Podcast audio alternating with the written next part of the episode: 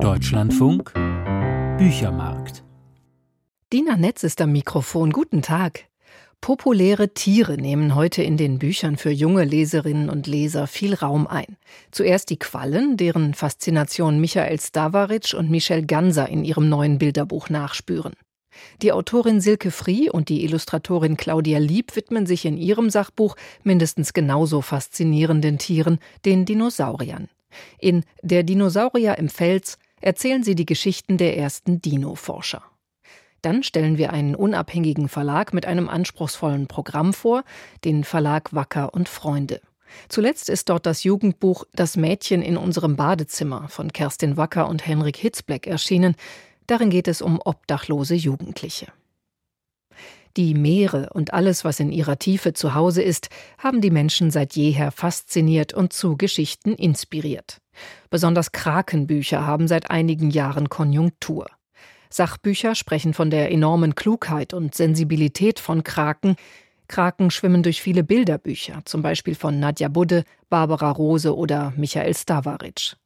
Faszination Krake heißt sein 2021 zusammen mit der Illustratorin Michelle Ganser bei Leikam veröffentlichtes Buch, das mit vielen Preisen ausgezeichnet wurde. Auch Quallen erfreuen sich zurzeit großer Beliebtheit und mit ihnen setzen Michael Stavaric und Michel Ganser ihre Meeresexpedition nun fort. Faszination Qualle heißt ihr neues Buch. Mein Kollege Jan Drees ist begeistert. Selten stimmen Form und Inhalt ähnlich gelungen überein wie in diesem schönen Kindersachbuch. Es taucht durch die geheimnisvolle Welt der Quallen, schwebt galant vom Interessanten zum Merkwürdigen, als ahmte es die flanierende Art dieser geheimnisvollen Nesseltiere nach.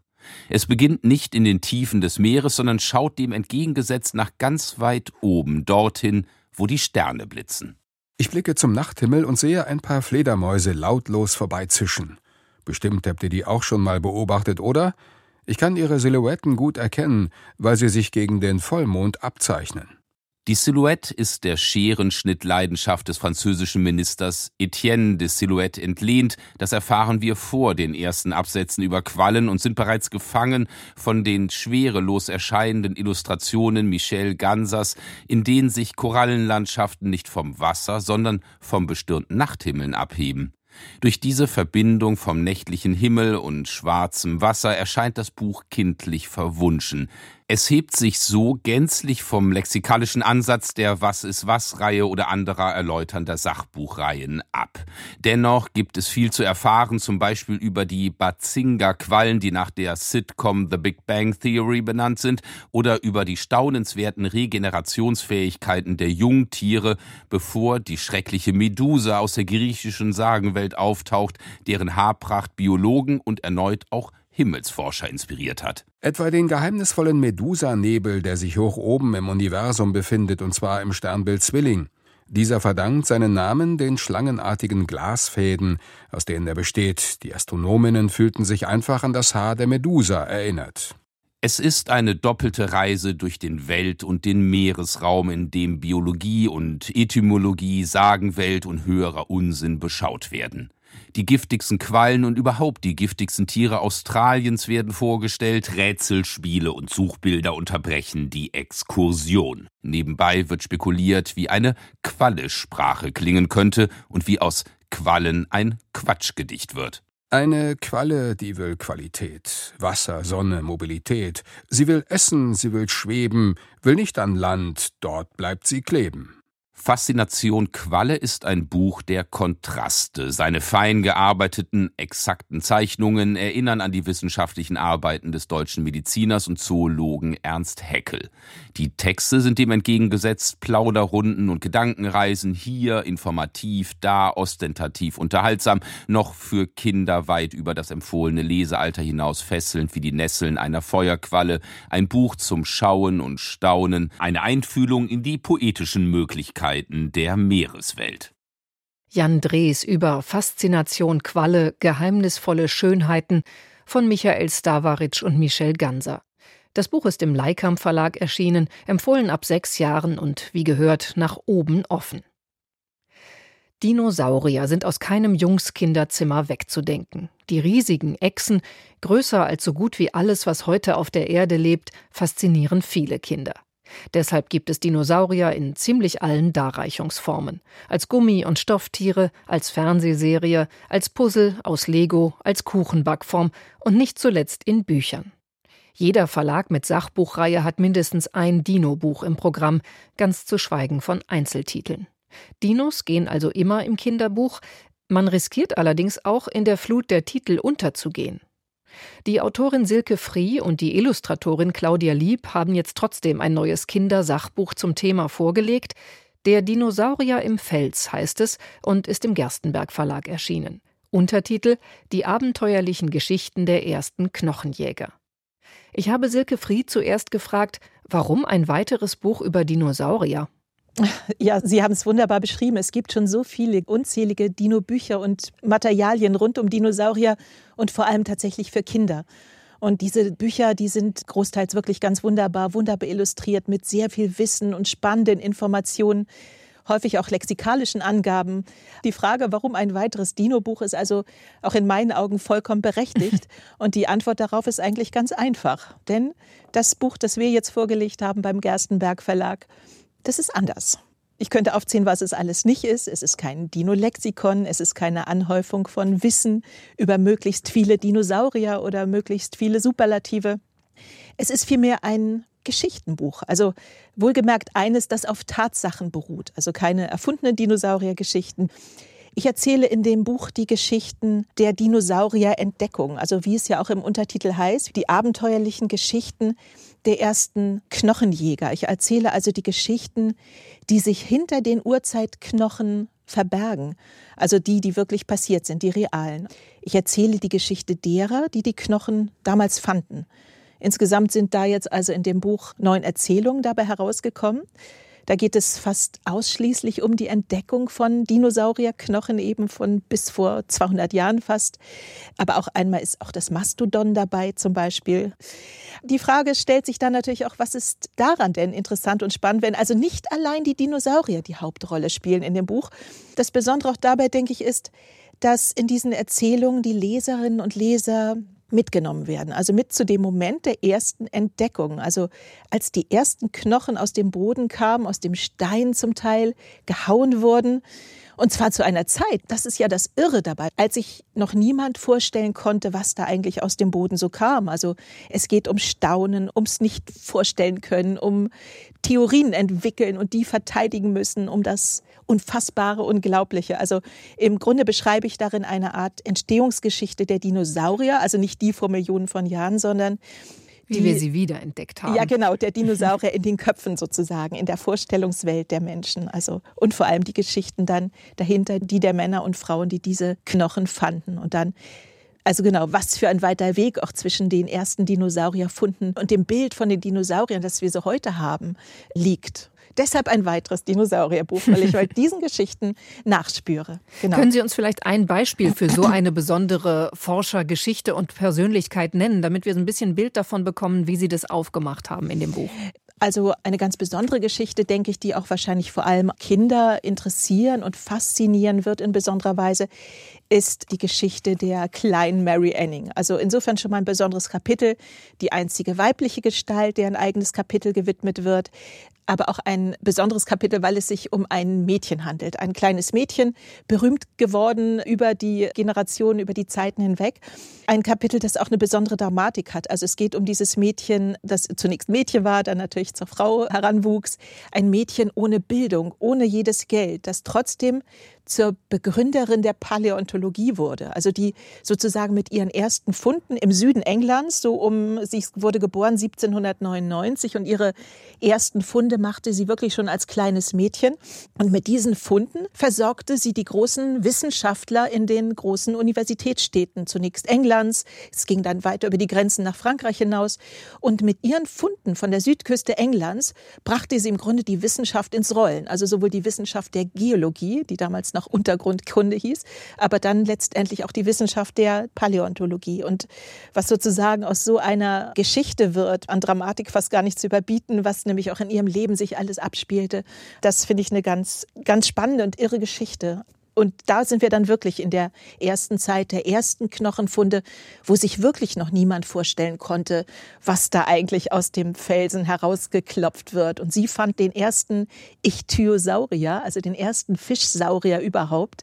Und das ist schon eine unglaublich beeindruckende Angelegenheit und Geschichte gewesen. Und Sie erzählen hm? damit auch gleich, Frau Frie, ein Stück Gesellschaftsgeschichte der Zeit, denn Mary Anning wurde irgendwie von den männlichen Forschern nie so richtig ernst genommen. Absolut. Also, aber das ist ja auch wirklich überhaupt nichts Besonderes in dieser Zeit. Also zunächst mal es ist, finde ich, auch in dem Fall ganz verrückt. Also solange diese Wissenschaft wirklich noch daraus bestanden hatte, sich die Hände dreckig zu machen, Fossilien zu finden und auszubuddeln, da waren Frauen noch ganz aktiv eine Weile. Aber als es dann weiterging, dass sich diese Wissenschaft etablierte, eine Wissenschaft wurde, die auch zu Ansehen führte, da hatten dann plötzlich die Männer nur noch ihre Hände im Spiel. Das ist ganz irre. Also Mary Anning, die verzweifelt versuchte, Fuß zu fassen in der Wissenschaft, die wirklich mit ihren einfachsten Mitteln versuchte, noch Französisch zu lernen, die versuchte, äh, sich gewählt auszudrücken, damit sie irgendwie eine Chance gehabt hätte, eben in der Welt der Wissenschaft Fuß zu fassen oder irgendwie doch anerkannt zu werden, blieb alles erfolglos in gewisser Weise. Ehrung bekam sie erst nach ihrem relativ frühen Tod. Das, was ja auch irgendwie nochmal besonders traurig und dramatisch ist. Also ich glaube, diese Geschichte, die wird viele auch wirklich berühren, weil es wirklich auch eine traurige Geschichte in gewisser Weise ist. Die Porträts dieser Knochenjäger, die erzählen ja nicht nur etwas über die Forscher selbst und über die Dinosaurier, sondern im Grunde, finde ich, beschreiben sie auch, Frau Frie, wie sich das Weltbild damals durch mhm. diese Forschungen veränderte. Also eigentlich ist Ihr Buch fast eine Kulturgeschichte, oder? Genau das hoffe ich eigentlich auch. Also was ich möchte, ist Kinder und möglicherweise auch die dazugehörigen Erwachsenen mit diesem Buch erreichen. Und uns allen ist klar, Kinder sind von Dinosauriern fasziniert, begeistert. Das geht schon ungefähr mit drei Jahren los. In der Zeit der magischen Phase geht dann weiter in der Grundschulzeit. Und das hört dann irgendwann auf am Ende der Grundschulzeit. Ich erzähle mehr als nur die Dinosauriergeschichten selbst, sondern ich versuche einzutauchen in die Zeit, in der diese Knochenfunde gemacht wurden. Und ich will vor allem auch erzählen, was diese Knochenfunde bewirkten. Also tatsächlich eine Veränderung des Weltbildes, was da alles dranhing. Also das ist die Zeit, in der sich erstmals die Menschen klar machen müssen und sich damit beschäftigen müssen, dass die Geschichte der Welt ganz anders ausgesehen haben muss, als man sich das immer gedacht hat. Also zunächst mal, die Erde hat eine Geschichte, damit musste man sich erstmal beschäftigen. Dann, vor den Menschen haben bereits unfassbare Tiere, unglaublich unheimliche Tiere die Erde bevölkert. Diesen Gedanken gab es ja gar nicht. Ich meine, das muss man sich heute mal aus heutiger Sicht vergegenwärtigen. Wie würde uns das vorkommen?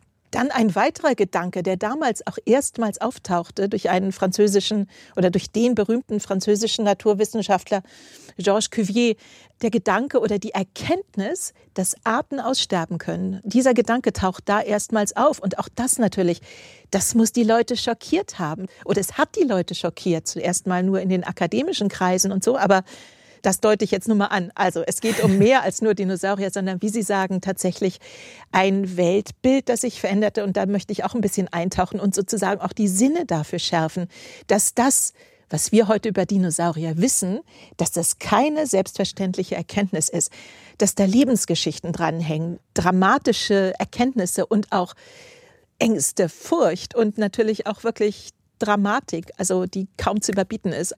Also ich möchte nicht vor eine ähnliche Situation gestellt werden, in der ich plötzlich erfahren würde, irgendwie so was ähnliches wie Dinosaurier hätten vor meiner Zeit gelebt. Also wenn das jetzt neu wäre, das würde mich ganz schön erschrecken. Das ist also, umstürzend gewesen, selbstverständlich. Ja. Mhm. Mhm. Frau Frie, im Gegensatz zu anderen Dino-Sachbüchern, auch da unterscheidet sich Ihr Buch, enthält Ihres keine skurrilen Fotos von Knochen oder Zähnen, sondern Claudia Lieb hat das Buch durchgehend illustriert in so gedeckten Farben. Inwiefern ergänzen sich da Texte und Bilder? Also Claudia Lieb ist eine fantastische Illustratorin, ähm, die zwei ganz wichtige Dinge in diesem Buchbereich miteinander kombiniert. Also sie kann wunderbar Sachthemen darstellen, die sachlich absolut korrekt und richtig sind und nachvollziehbar sind. Ich glaube, gerade in einem Dinosaurierbuch, wo nachher viele kleine Leserinnen und wahrscheinlich vor allem Leser reingucken und das wiedererkennen wollen, ist das ein ganz wichtiger Aspekt. Gleichzeitig kann Frau Lieb aber auch so wunderbar atmosphärische Bilder darstellen. Also insofern war sie da wirklich ein ganz großer Glücksgriff, wenn es dann also in einem Kapitel darum geht, einen Blick über den Ohio River zu erhaschen, dann kann sie das auch wunderbar atmosphärisch darstellen. Und insofern ist das wirklich eine ganz große und schöne Kombination. Uns geht es eben gar nicht darum, irgendwie Fantasiewelten zu zeigen, sondern tatsächlich die Erkenntnisse der Forscher, also dass auch die Dinosaurier korrekt dargestellt sind, trotzdem in gewisser Weise die Fantasie anregen können oder atmosphärisch dicht und äh, sinnlich sind. Deshalb bin ich sehr glücklich, dass Frau Lieb bereit war und Zeit hatte, das Buch zu illustrieren. Sagt Silke Frie, Autorin von Der Dinosaurier im Fels, die abenteuerlichen Geschichten der ersten Knochenjäger. Illustriert hat das Kindersachbuch Claudia Lieb, wie gehört.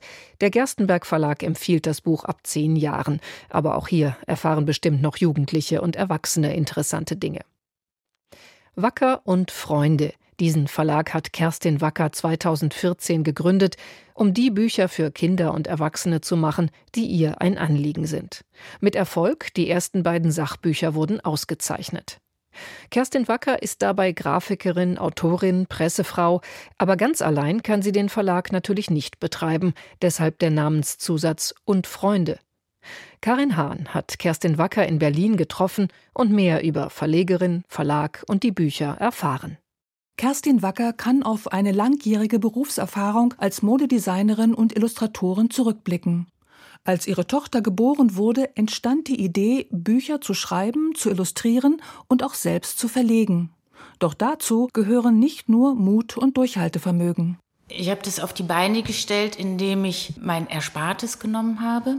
Ich habe auch tatsächlich ein bisschen was geerbt und habe sozusagen auch mein ganzes Geld da rein investiert, weil ich dachte, wenn ich schon so ein Buch mache, dann will ich es auch richtig toll machen und ich möchte nicht nachher sagen, ah, hättest du mal ein bisschen besseres Papier genommen oder warum dies oder jenes.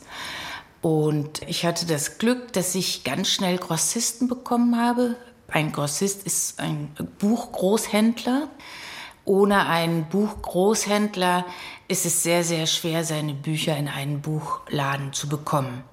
So ging es dann bei mir los. Meine ersten Lebensjahre hieß der Einstiegstitel ein sehr hochwertig gestaltetes Buch, gedacht als Tagebuch oder auch Fotoalbum für frisch gebackene Eltern.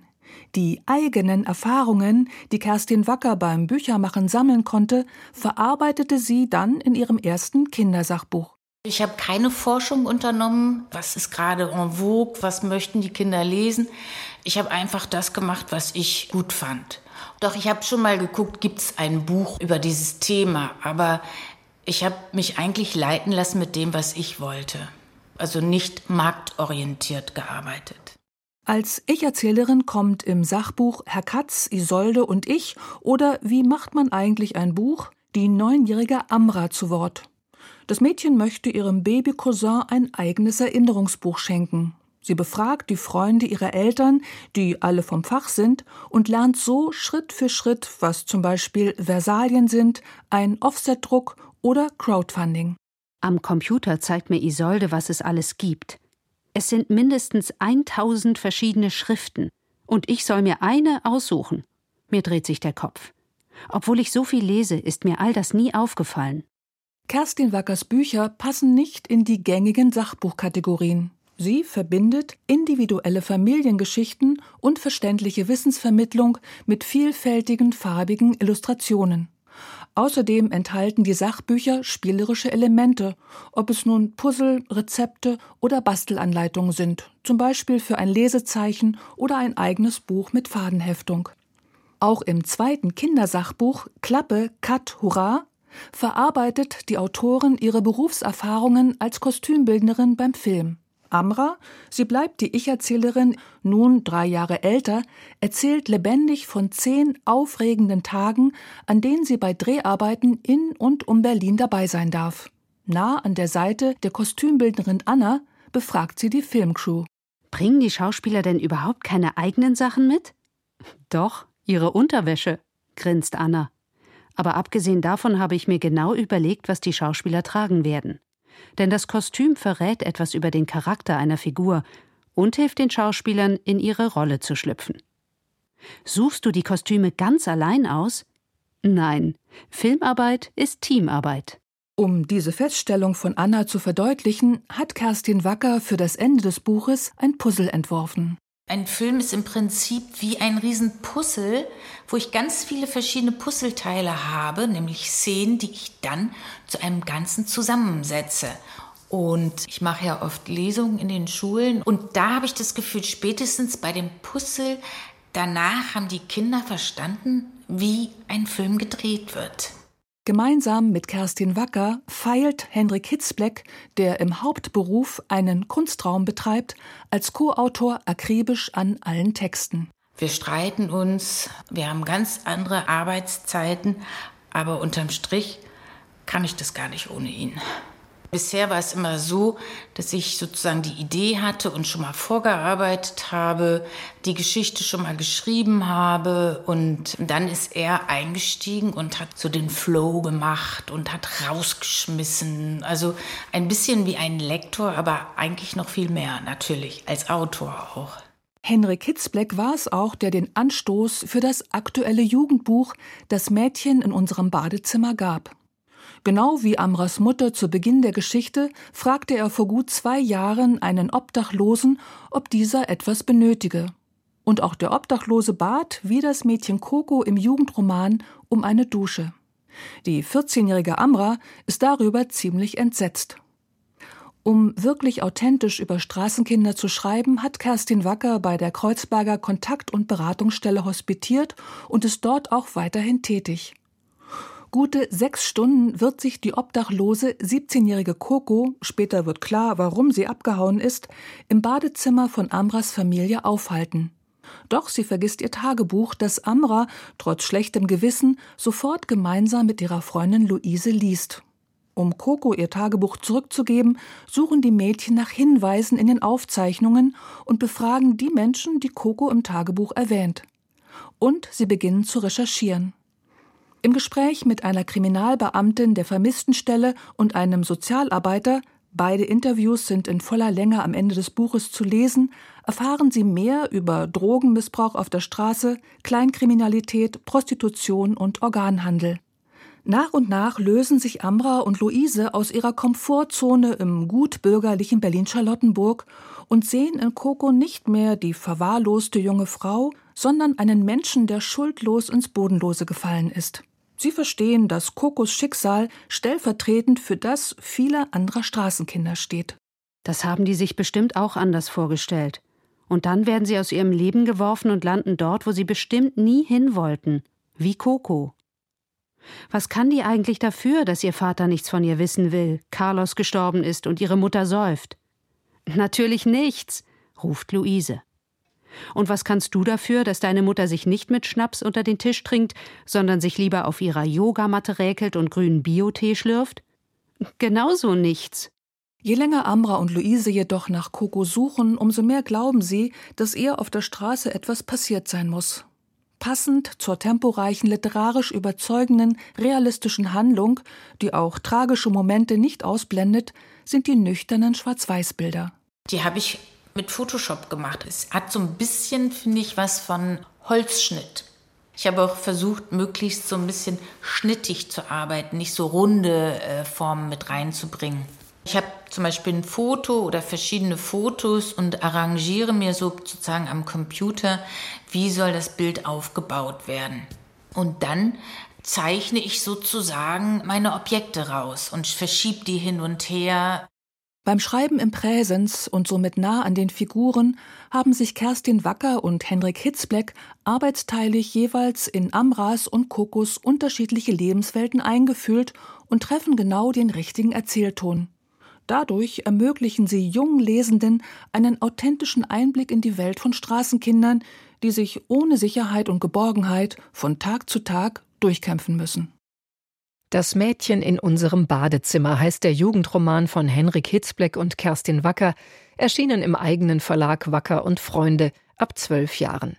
Karin Hahn war das über Buch und Verlag. So viel von den Büchern für junge Leserinnen und Leser für diesen Samstag. Sie können die Sendung nachhören in der kostenlosen DLF Audiothek App. Hier im Programm geht es jetzt weiter mit Computer und Kommunikation. Am Mikrofon war Dina Netz. Ich wünsche Ihnen noch ein schönes Wochenende.